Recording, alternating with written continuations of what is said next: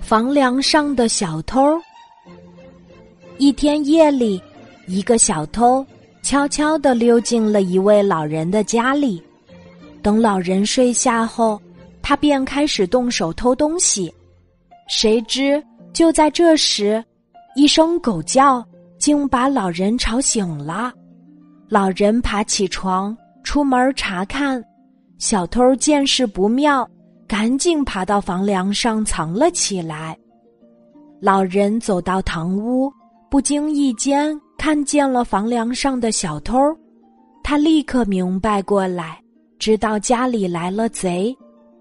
于是，老人把家里所有的晚辈都叫到了堂屋，对大家说：“孩子们，你们无论在什么时候。”都要有良好的品德，绝不能因为一时的贫穷而失去了志气。孩子们齐声说：“爷爷，您放心，我们记住了。”老人满意的点点头，随后又看了看房梁，叹了一口气说：“房梁上的那位朋友，你会记住吗？”这个时候。房梁上的小偷知道自己被发现了，非常羞愧。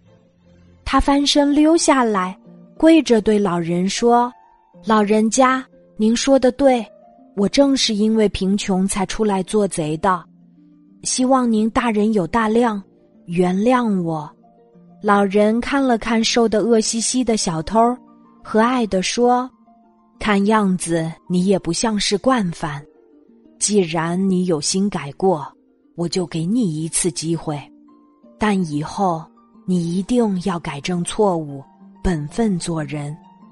说完，老人吩咐家人取来几匹布送给小偷，并诚恳地说：“拿着这些布去做一点小生意，或者卖掉吧。不管怎样，以后都要老老实实的过日子。”不许再做损人不利己的事情了。小偷感动的流下了眼泪，千恩万谢的走了。从那以后，他再也没有偷过东西，成为了一个本分老实的好人。今天的故事就讲到这里，记得在喜马拉雅 APP 搜索“晚安妈妈”，每天晚上八点。我都会在喜马拉雅等你，小宝贝，睡吧，晚安。